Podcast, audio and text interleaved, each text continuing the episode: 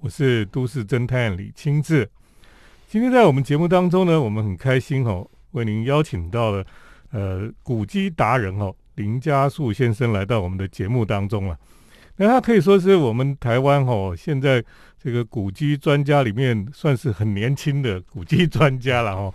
我们常常讲说，呃，古迹古枪懂古迹的人都是老老的这样子哈。可是林家树他是呃非常年轻有活力的一个古籍的专家了哈。那当然林家树他可能有一些背景哈，是这个比较特别，就是他的阿公就是我们过去称为古籍仙的哈，这个林恒道先生哈，林恒道老师他的就是他的阿公了哈。然后呢，林家树先生他也是这个台湾。古籍专家哈，这个李天朗老师的徒弟了哈，对，所以呢，他基本上就是呃学学到很多，应该说家学渊源了哈。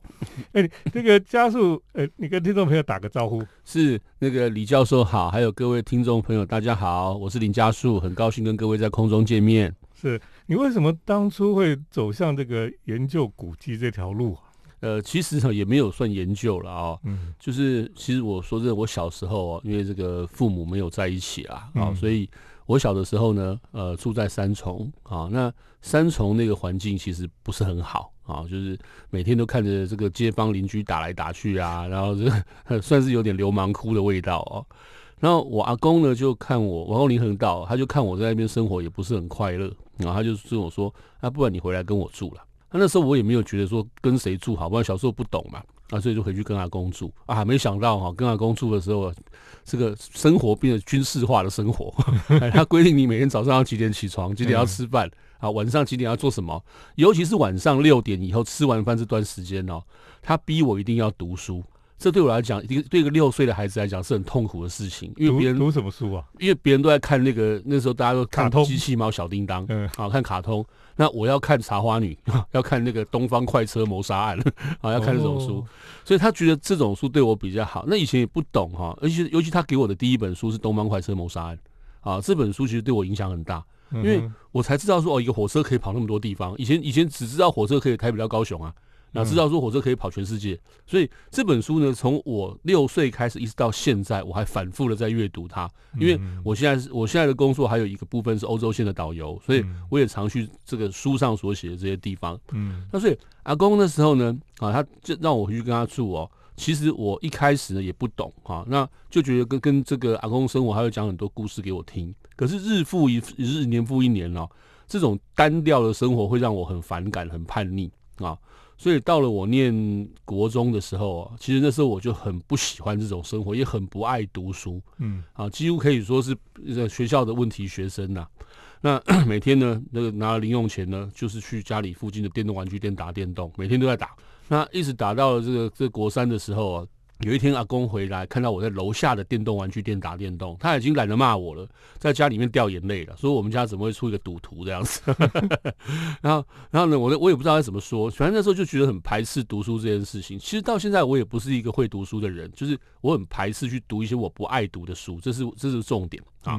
那后来呢？这个阿公呢？那我还记得，我国三那一年，阿公得到这个国家文艺奖，他的书啊《昆岛探员》有四本得到国家文艺奖。嗯，那 这套书哈是台湾第二套，专门以呃描述台湾的古迹、地名啊，严格呃所这个编纂的一套书。那一开始，阿公以前在台湾省文献会当主任委员的时候。他有编过一套书，叫做《台湾圣机采访册》。嗯，这套书其实是他最重要的著作啊，因为阿公以前在日本念东北地大的时候啊，他受到了这个当时的男爵柳田柳田国男的影响。柳田国男曾经写过一本书叫《山林志》，就写日本全部的皇陵。嗯，那阿公本来是希望写这个中国的皇陵，可是因为战战争的关系，他住到台湾来嘛，好，所以他就想说，他是。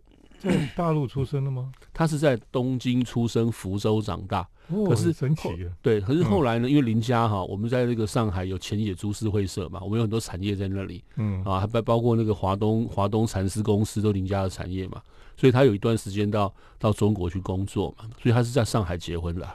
所以你们家是跟就是林家花园有关系啊？是我们是呃，这个就是板桥林本源。就我们就这个家，就这这个族系啊。那阿公是第七代，我是第九代。对，那个林亨道先生哈，他比较特别，就是说，在他当年哈，在在研究古迹啦哈，或是在在推动这个古迹保存啊这些工作的时候，其实那时候台湾还对古迹都还没有概念的。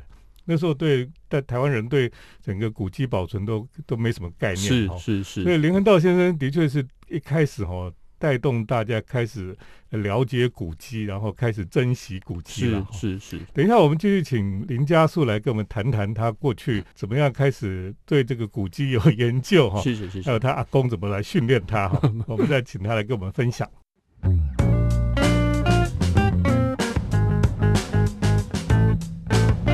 欢迎回到我们建筑新乐园节目，我是都市侦探李清志。今天呢，我们特别请到了古迹达人哈林家树先生来到我们的节目当中。那么，呃，林家树他他阿公就是台湾的这个呃古迹的前辈哈林恒道先生了哈。那他其实从小呢，其实耳濡目染哈。那一方面，林恒道也特别哈来训练他了哈。你谈谈你到底？你阿公，我觉得这种教育方式是非常特别的哦。比如说，你阿公从小叫你要读书啊，读一些世界名著啊等等。然后他他怎么训练你去研究古迹啊？其实也不能算训练哈，就是从阿公。给我看，叫叫我看的书里面哈，其实那时候台湾呃专门在做章回小说或希望少年文学名著的出版社，其实就东方出版社。对啊，还有一个是青文出版社，这两个。那东方出版社不知道是因为跟呃阿公跟那个里面有股份还是怎么样，就家里常常会有这种套书。嗯啊，那阿公就叫我说，至少你一个礼拜读一本。所以我小的时候，我很小的时候就已经把像什么《茶花女》啦、《快肉余生录》啦、《双城记》啦哈这些书我很小就读了啊，所以从小就心里面就有一个一个很模糊的轮廓、很模糊的概念啊，我以后长大要去看这些地方，嗯哼，啊，就有这样的一个观念。那所以我就常常跟阿公聊到这些地方，哎，那我也发现我不管跟他聊什么，他都能告诉我。这是我对他很佩服的一点啊。那刚刚我讲到，在我念国中、国中升高中的时候，那一年我很叛逆，阿公叫我读他的这个《昆岛探员》，那我心里就想，既然是阿公的书不读，好像不给他面子哦，那就翻一下。以那个以那个时候的学生来念那个，有点有点难哦。对，很难。可是我我光看了前几章，我还记得第一章讲昆岛，我也不知道什么叫昆岛嘞。好，对，然后翻了几页之后，发现哎，怎么会有讲到我们家附近的的古迹？哦，我们家住长安东路嘛。哎，既然旁边有讲到圆环，有讲到大道城，哎，这都是我小的时候，我的父执辈常常带我去那边买东西、吃东西的地方。怎么那里会有古迹？我不知道呢。啊，然后我就开始一点一点的读，一点的读。哎，慢慢的这四本书就读完了。可是因为就像刚刚教授说的，这书不是那么简单，所以要有很多里面有看不懂的东西，要延伸去查。就去查，就查到了我要该读的教科书啊，国文啦、历史啦、地理啦这些，哎，结果就慢慢的心就定下来了啊。后来朋友找我出去玩，我也不会想出去，我就觉得想要在家里面把这四本书把它好好读完哦。然后就就接下来就大概利用半年的时间哦，说也奇怪，心也定下来了哦。然后就每天在家里面就翻书读书，翻书读书，哎，就这样子考上高中。那考上高中的那个暑假啊，那个我阿公看我在家里没什么事干呢。他就去买一个脚踏车来，我还记得脚踏车是在万华找，不知道找一个朋友去买的。万华那时候有个有个有个很不好的那种名称，就查拉奇，对，现在没有了啦哈。他那个查拉奇呢，好像是牵了一台脚踏车，也是破破烂烂，有个菜篮那种脚踏车。他就跟我讲，阿公就跟我讲说，哎，你你去那里哈，卡去大丢听，你给阿公你跨就行，等来搞到讲这样子啊。然后我就今天骑去大道城，啊，就晃一天。他就告诉我，你四点以后才可以回来，你不可以骑一趟就回来啊。你要骑到哪里去，要看到什么回来告诉我。啊，我还记得第一趟哦，我骑到大道城，然后看到很多啊那种西洋式那种日式建筑，然后我还看到了孤家岩馆，而我一直骑到那个陈月季老师傅那边就骑回来，然后我就跟他讲我看到什么，他就把他写的台湾升级采访册跟昆岛探员里面的章节，他就翻开来给我看，而且在那时候呢，阿公很厉害，我走过的地方，他就会画一张地图给我，嗯，这个地图的概念影响我一辈子。啊，就说我不管到什么地方去，以前没有 Google Map 的时代，对，我要先找到地图，先背地图，从地图上找到标的物跟历史建筑，那这样我就很容易去了解那个城市。啊，这是我以前阿公教我的方式，到现在都还是很好用。啊，对，这个就是有一点像是我们现在讲走读了哈。对，就是我们读读这些学问哈，不是只是读书而已。也要去现场去去勘察去看哦，嗯，那样子这个印象会非常深刻。是是是，就就有点那种行万里路的感觉。对对对。那后来这个呃，慢慢的，我把家里附近的这些该看的都看的差不多以后啊，包括像公馆啦，啊，像景美啦这一带，只要是这个老地名的地方，我都去查过以后，有一天啊，公突然跟我说：“你骑去新庄。”啊，叫我去看新庄老街，跟我说板桥林家是从新庄发机的，叫我去找到我们发机的那条巷子。嗯，啊，我就傻傻的去了。他结果到新庄了，骑完之后，他跟我说：“那你现在才中午，你骑去桃园？”我就真的骑到桃园去看景福宫。我一辈子不会忘去看那个景福宫，他陈应斌的大庙哦，好好看哦。嗯，结果看完之后发现骑不回家。对，太远，对，太远了。然后我就打电话回家说怎么办？会不会坐计程车？阿公就跟我说：“你去住景福宫庙里面，我会跟那个干总干事讲好。”那就我去住庙里面啊，啊住完之后，隔天早上人家给我两百块，就是阿公交代我的啊，他就叫我拿这个钱去吃饭，然后叫我骑下新竹，我就第二天就去下新竹去看城隍庙。那时候是骑什么路啊？省道？省道啊，省道，那还要上山哦。那个新那个桃园到新竹要上山再下来哦。不过那时候也是十几岁嘛，年轻体力好。好，那也不也不觉得说骑脚踏车有什么危险，你知道也不懂，那拱大了对吧？那时候车子没有那么多，没那么多，那时候没有。然后现在不，现在现在不行了，现在现在骑单车要装备很齐全，以前没有了。嗯，然后就这样一路骑骑骑骑，这样总共骑了十七天，最后骑到高雄嗯啊，那那个脚踏车呢也不行了啊。最后呢，这个经由这个阿公的那个朋友的安排啊，我从高雄坐火车回家。这是我一生中第一次哦，用自己的能力去看很多古迹，虽然没有很看得懂，可是至少就启蒙了。那时候几岁？十就是十十五岁、十六岁的时候嘛。嗯，对啊，啊没有，他十六岁的时候，十六岁的时候，对，嗯嗯。所以这个这个经验的确是非常特别了啊。就是说，呃，我们我们现在常我我在大学教书的时候，像大一的学生。很多人住台北，然后你你带他去看什么古迹，他从来都没去过。对对，就是说他虽然住在这个城市里面，可是他对这个城市的历史、对这个城市的了解哦，几乎都是很空白。对。然后他们现在的小孩都是只是天天在上网啊，对对，他以为网络上什么都有，可是他对这个城市其实都都完全不认识了。是。对，等一下我们继续来谈谈这个关于对怎么来认识古迹好了。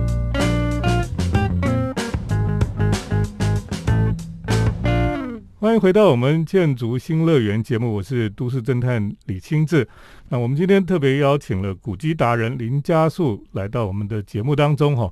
那我们刚刚也听到了他，其实他他这个当变成一个古籍专家，他的养成过程哦，其实跟一般人的学习的方式真的是不太一样了哈。那也是他的阿公哦，林恒道先生哦。对，我觉得有点像那种特训，你知道？倒倒也不尽然啦，因为事事实上，我小时候很寂寞，因为是独生子嘛，然后父母又不在身边，嗯，然后阿公也怕我学坏。所以后来在我开始念，我念国中，呃，不是念高中以后哈，其实事实上是从六岁开始啦。嗯，阿公只要是他那时候在那个古迹研习营啊，我们那个邱那个老夫子哈媒体董事长邱秀堂邱邱小姐，他他那时候他那时候是古迹研习营的推手哦，就全台湾最早的古迹研习都是他办的。那那时候找了很多教授，像周宗贤啦，啊李乾朗啦，啊这是很早期的。嗯，那阿公那时候呢带最多最多全台湾各地的古迹考察。嗯，那时候是真的是考察，就是我们去的目的，可能一天就只看一个古宅，看一整天啊，那是真的古迹考察。但那时候我才六七岁，那只知道说跟阿公出去哈，有吃有玩，然后各地的那个小吃店吃都不用钱啊，还有伴手礼可以拿回来。嗯，啊，那那就听阿公讲，你你从六岁听到二十几岁，你总会总听懂了吧？对啊，所以我觉得阿公给我的特训应该是在这方面了。对对，尤其是我念高中以后。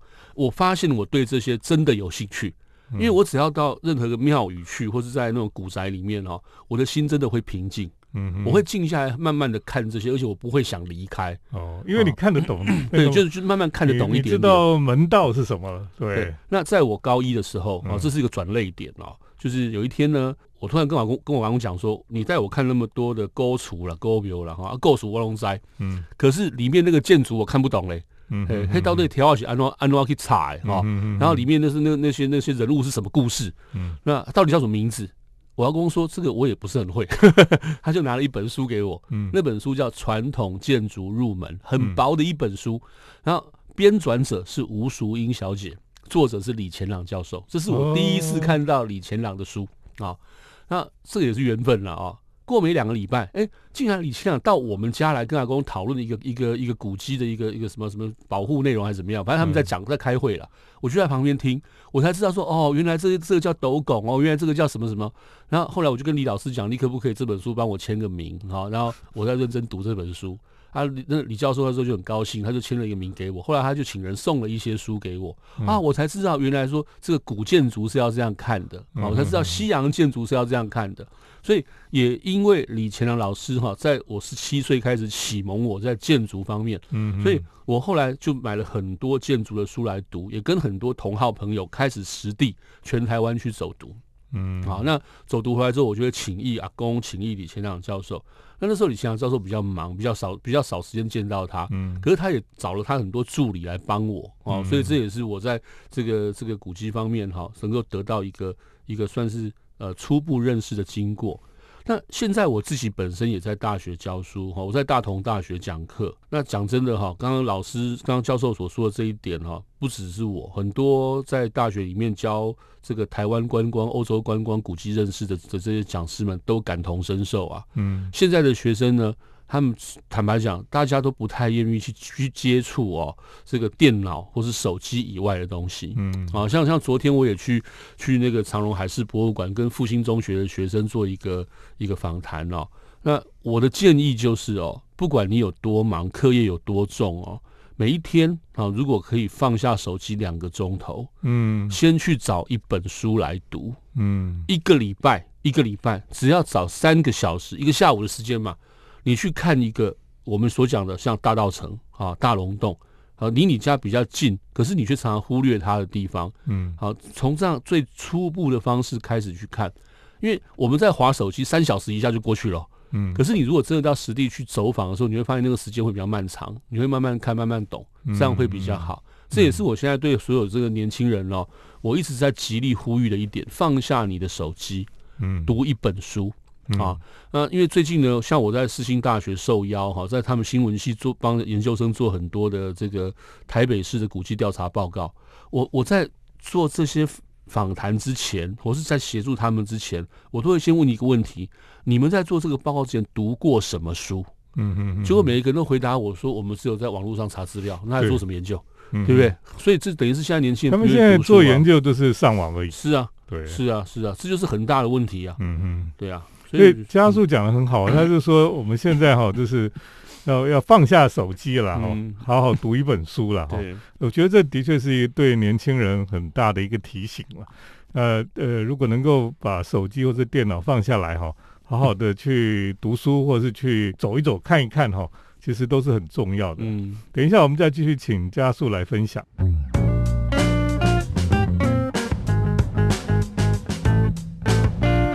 是都市侦探李清志，今天呢，我们特别邀请到了古迹达人林家树来到我们的节目当中。那么他呃，其实他常常在不仅是在台湾了哈，那么也在全世界哈带这个古迹的导览哈。那呃，像疫情期间呢，他在台湾也带了很多的古迹的导览的活动哈。像这个今年的这个呃远东建筑奖的古迹月哈。那么这个导览的活动几乎都是他在带的哈，所以呢，呃，他对台北啦，在对台湾的古迹哦了解非常的详细了哈。呃，你可不可以跟大家呃推荐一下哈？就是说，如果大家想要开始入门去看古迹了哈，有没有什么，比如说在台北市我们有什么路线可以去看会比较容易，或者是说，呃，有什么入门呢可以去看的？首先哈，嗯。我要跟各位听众推荐一本书哈，嗯，这是我的恩师李前朗教授的最初级的著作。这本书叫做《古籍入门》，嗯，就叫《古籍入门》啊。那这本书其实我会建议买得到吗？有有有有有远流出版社有。这其实我很建议这本书要先读啊，因为这本书它很浅，非常浅，但是里面图像很多。对，就是每一个地方你只要看到那个图像，其实比照片有用。因为图像只是画单一建筑，照片会有后面的背景，所以他那个图像，因为他大家都知道李乾老师哈，他那个画法是出神入化哈，那个透视眼的哈，所以他那个那个那个画你看过之后，你会对建筑产生很浓厚的兴趣啊。那这本书里面呢，他把全台湾所有的古迹做了一个整理，嗯，好，所以不管是国定的啊、市定的啊、历史建筑里面都有哦。尤其是台北市、台南市的介绍非常详细，所以我会建议各位先看这一本书。嗯，那第二个，在台北市来讲，真正要呃，我们讲说古迹精华区的地方哦，还是在淡水河沿岸。嗯，啊，就万华、大道城、大龙洞，啊，那这中间当然还有我们所熟悉的台北古城嘛。所以这个整个沿线是我觉得最精彩的一个一个地方了。嗯啊，那万华有以前的这个顶下交拼啊留下来的遗迹。那同时呢，这边还有很重要的宗教庙宇，龙山寺啊、清水祖师庙。嗯，那我们讲庙哈，不是说纯纯粹是讲宗教，我们是要看这个庙在那个时代留下来的文化底蕴。嗯啊，那再来呢，我们到大道城可以看到一九三零年代，哎，非常重要的大家族的这个经济史啊。像李春生家族他们创立第一银行啊，嗯，好像板桥林本源带进茶叶的这个生意风潮啊，对不对？这都是很重要的台湾经济的开拓啊。嗯哼，那这个在这边有酒家文化，有义旦文化啊，有这个茶叶文化。啊，那还有这个，我们讲各种不同的这种洋行文化，嗯，都在这里都出现过，嗯嗯嗯。那从这个大稻城延续到大龙洞，这个大龙洞是我最推荐的地方啊。我们上次就很荣幸啊，这个李清志教授给我这个机会，让我跟他一起合作去做这个远东远东建筑奖啊。那大大龙洞啊，因为它本身两座古庙啊的历史啊，这个虽然不是太久，好像我们讲保安宫是嘉庆年间的庙宇，大大那个那个。呃，大龙洞孔子庙啊，它是这个民国时代才建的。嗯，可是这两个有什么意义呢？第一个，它里面所奉祀的古人或神明年代最久。嗯，好像我们知道到这个保安宫里面有神农氏，神农氏它等于是三皇五帝时代的人。嗯，这个文化底蕴在台北是最久远的。那孔子的学说影响全世界。嗯，所以他的儒家底蕴也是非常强大的。所以以整个知识的含金量来讲，这是我最推荐的一个地方啊，最推荐的地方。所以，所以这这些地方呢，如果愿意慢慢花时间看呢，其实说真的，一两个礼拜不见得看得完了。嗯啊，但但这个基本功要先简单做好，先读一点书，而不是到了当地我要扫什么 Q R code 来看，那个没有用了。对，真的要读一点书了。不过这个呃，家属也提到哈，其实整个淡水河沿岸哈。都是台北历史比较久远的地方了哈，甚至你我们讲像淡水了，像北投都是哈，很早就开始有发展，然后对外也都很很多的这个联系嘛哈。那像刚刚提到的，像孔庙跟保安宫这个地方哦，其实你现在去看哦，也是很多观光客来台北，他们都很想去看的地方了。是是是。所以呃，其实我们住在这个城市里面呢，我们其实应该要对自己的城市、我们的建筑、我们的历史哈，都要能够了解了哈。不然这个外国人来问你，你都说哎，我我都不知道，我没去过这样子哦，就很丢脸的哈。那我们今天很谢谢这个加速来到我们的节目当中哈。那如果听众朋友有有机会，搞不好有一天可以听到他的讲解了哈。然后常常带呃大家到这个呃老街啦哈，或是甚至到欧洲各地去去看建筑了哈。这实在是一个很不错的一种一种活动了哈。那么。呃，今天家叔分享他过去他怎么样变成一个古迹专家哦，这个 整个成长过程，我觉得也是非常有趣的一件事情哦。我真的希望你将来可以把它写成一本书了。你的字在写，正在写，努力在写中。啊，今天我们很开心，呃，林家树来到我们节目当中，谢谢，谢谢李教授，谢谢各位听众，感谢。是我们接下来呢是都市侦探的咖啡馆漫步单元，都市侦探的咖啡馆散步。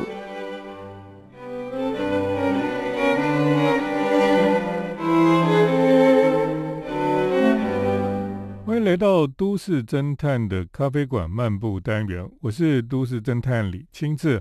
今天呢，要来跟听众朋友介绍，在宜兰有一家非常特别的咖啡馆。那在宜兰当然有一些非常有名的咖啡店哈，那每天都游客很多，就是比较比较热闹一点哈。如果你要找一家比较悠闲哈、比较亲近的咖啡馆哈，那今天跟大家来介绍哈。应该是比较接近在三星地区的一个咖啡店哈。这家咖啡店呢叫做光宅咖啡了哈。光宅就是有光的房子叫光宅吧哈。这家店哈其实就坐落在一个小溪的旁边的哈。然后在那个桥边的一个狭长的一个一块地上面，那上面就就有一栋房子，房子非常的优雅哈，它里面的陈设呢，就像你在日本杂志里面看到的那种空间哈，有木头的地板啊，有非常优雅的一些小小的摆设哈。呃，品味非常的好哦，你必须要讲说他们是一个非常有品味的店家了哈。那么除了在室内的空间之外呢，户外哈，他就用露营座椅哈，呃，来摆设。那有一些小小的木桌子，在树下呢，他就用那个白色的帆布哈，那么就拉出这个像类似帐篷一样哈，你可以在树下有一些座位。像这样子的秋冬的季节哈。如果天气好的时候呢，我们到这个地方来，你就会发现哦，其实坐外面是更接近自然、更舒服了哈，因为那个空气非常的新鲜呢。你从台北去的人哈，你都会觉得台北的空气很糟糕诶。然后到了这个宜兰、三星这一带哈，因为很多的稻田哈，然后平原这样子，就会觉得那个空气清新到哈，你就觉得好舒服。那么，呃，这种季节呢，吹着凉风哈，在户外喝咖啡哈，那就非常的舒服了哈。而且你可以坐在那边呢，在树下欣赏河畔树荫的美景。这个店呢，咖啡跟甜点都很棒，而且呢，他们还有供应这个一些轻食三明治，甚至还有一种三明治是用樱桃鸭鸭胸肉哈去做的三明治。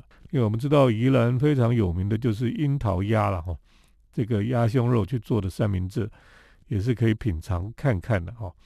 坐在这边呢，一面看着小溪，呃，然后吹着凉风哈，在这个宜兰这样的一个地方哈，喝咖啡你就觉得非常的舒服跟惬意。啊这个店的的庭园的植栽哈也是非常的舒服，很多地方呢它就铺着小碎石。然后呢，就种了一些比较这个自然的一些植物哈，就感觉是跟整个自然界是融合在一起的。这个做法哦，在最近也非常的流行了哈，被称为是比较野性的这种呃庭园的植栽了。在秋冬之际哈，来这个地方喝咖啡，你会觉得非常的舒服，因为其实我们在台湾哈，呃，夏天真的太热哦，热到受不了。呃，所以在夏天呢，你去咖啡店呢，一定要去有这个冷气的空间的地方。可是到了秋冬之际哈，只要天气好哈，哦，就会觉得非常的舒服了。那宜兰哈，呃，如果天气好的日子哈，在秋冬之际哈，是非常稀少的。你应该这样讲，很珍贵了哈。所以呢，呃，像我来到天气好，就跑到宜兰去哈，你就可以享受一种非常特别的。假日的自然的风情哈，可以风吹得很舒服，然后这个溪水哈也很清澈，感受到这个非常新鲜的空气哈，然后在户外可以喝咖啡哦。你知道我坐在那边我坐一个下午，我都觉得很舍不得走，因为真的是太舒服的一种感觉了。那这样的感觉呢，的确是在台北市区哈是享受不到的一种咖啡店的风情了哈。觉得这样的一个咖啡店哈，除了在室内有非常优雅、有品味的室内的陈设哈，还有那个空间的品味之外哈，那户外的座椅哈，让人可以亲近自然哈，我觉得也是非常好的设计了哈。那么这一家光宅哈，我想在宜兰也是非常受欢迎的一栋咖啡店了哈。那当然它比较远一点哈，可是稍微远一点也比较好，不会有太多人去那个地方。那它也是坐落在旁边，几乎都是田野哈，所以你开车去呢，就走那个田间的路哈，是比较小的。那停车也比较不能随便停在路边，还好呢，这个咖啡店还甚至还有设置这个停车场哈，让大家可以把车子停到里面去，这样就可以很舒服的可以去喝咖啡了哈。那宜兰当然这几年哈，我们也介绍过几家非常好的咖啡店哈，像类似这样子有品味的咖啡店哦，像另外一家像小花镜咖啡店哈，也是宜兰气质不错的一家咖啡馆。那这家光宅呢，今天就特别再跟听众朋友来介绍，如果你前往这个三星那一带哈，像这个季节越来越越接近这个呃落雨松哈，快要变成黄颜色的时候哈，下次这个落雨松的季节呢，大家可以到宜兰附近去看看，顺便呢去光宅喝杯咖啡，应该是很棒的享受。今天呢，呃，都市侦探的咖啡馆漫步单元，跟大家来介绍宜兰的光仔哈。就介绍到这里，谢谢听众朋友的收听，我们下礼拜再见。城市的幸福角落，来杯手冲单品，享受迷人的香醇世界。